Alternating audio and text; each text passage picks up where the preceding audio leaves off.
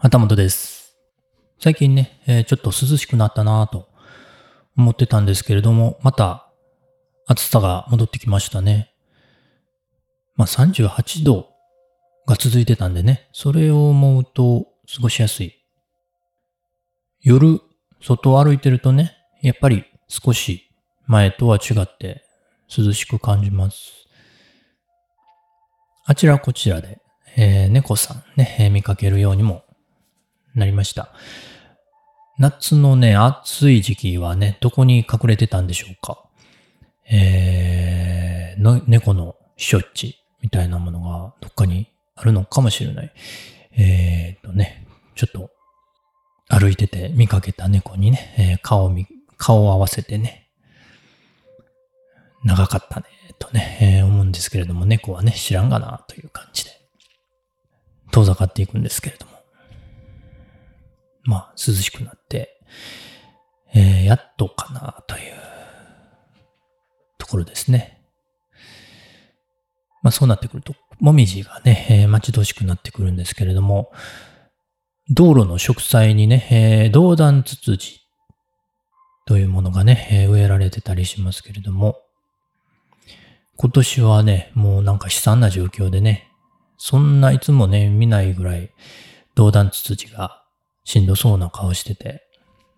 あの、道断ツツジもね、えーこの季節になるとね、あの、だんだん色づいてきて、紅葉してくるんですね。えー、ツツジとは言いますけれども、えー秋には紅葉して、えーかなり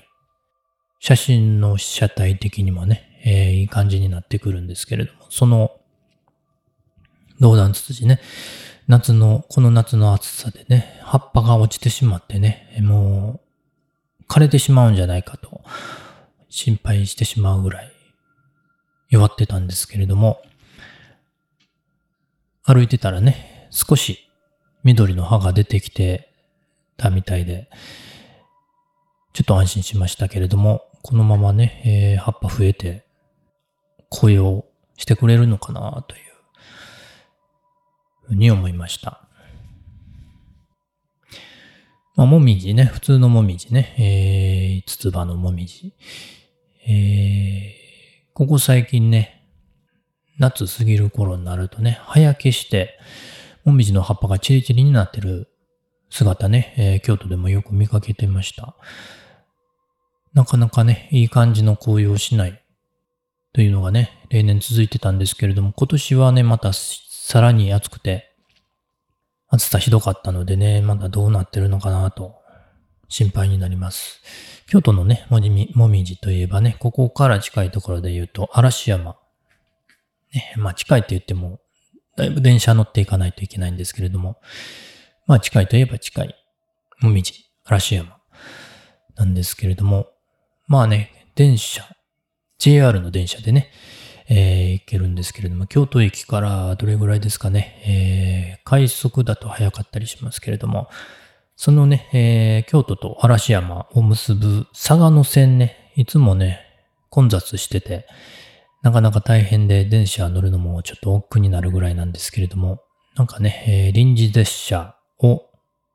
出すみたいですね、この秋ね。まあ、臨時列車でどれぐらい解消されるのか、混雑、緩和されるのか、ちょっとわかりませんけれども、10月 ,10 月の21日から12月の10日までの期間、臨時列車が出るそうです。どうなるか。ね、えーまあ、もみじね、えー耳に、見に行きたいですね、嵐山ね。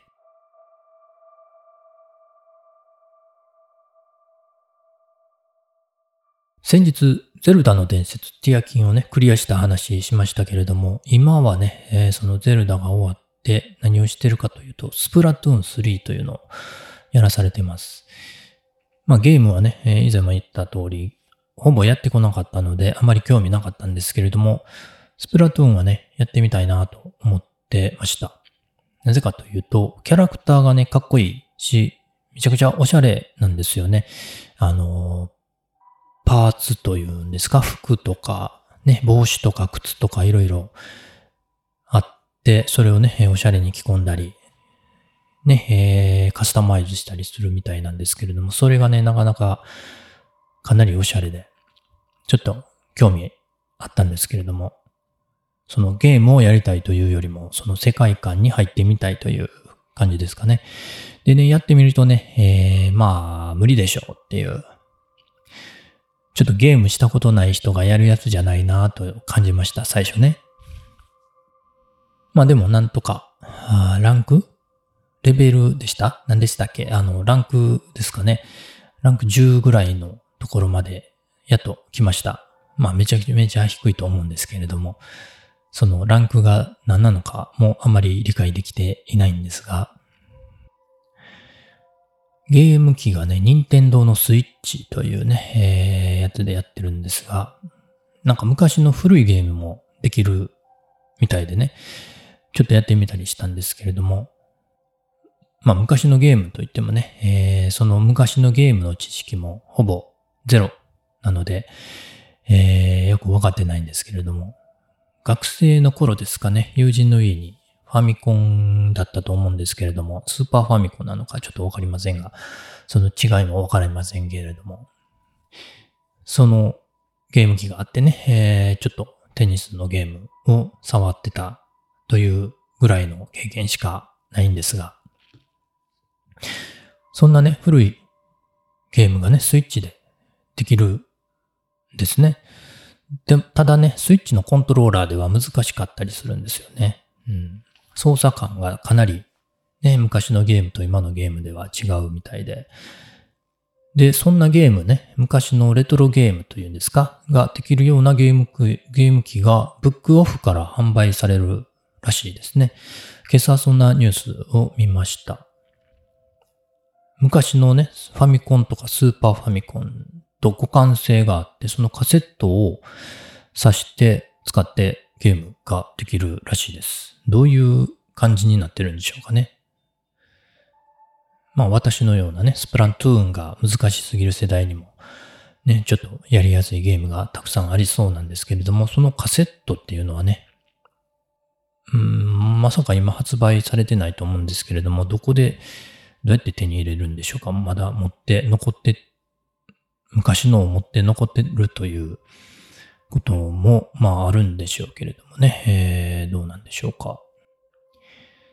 まあでもね、スプラトゥーンも少しは慣れてきました。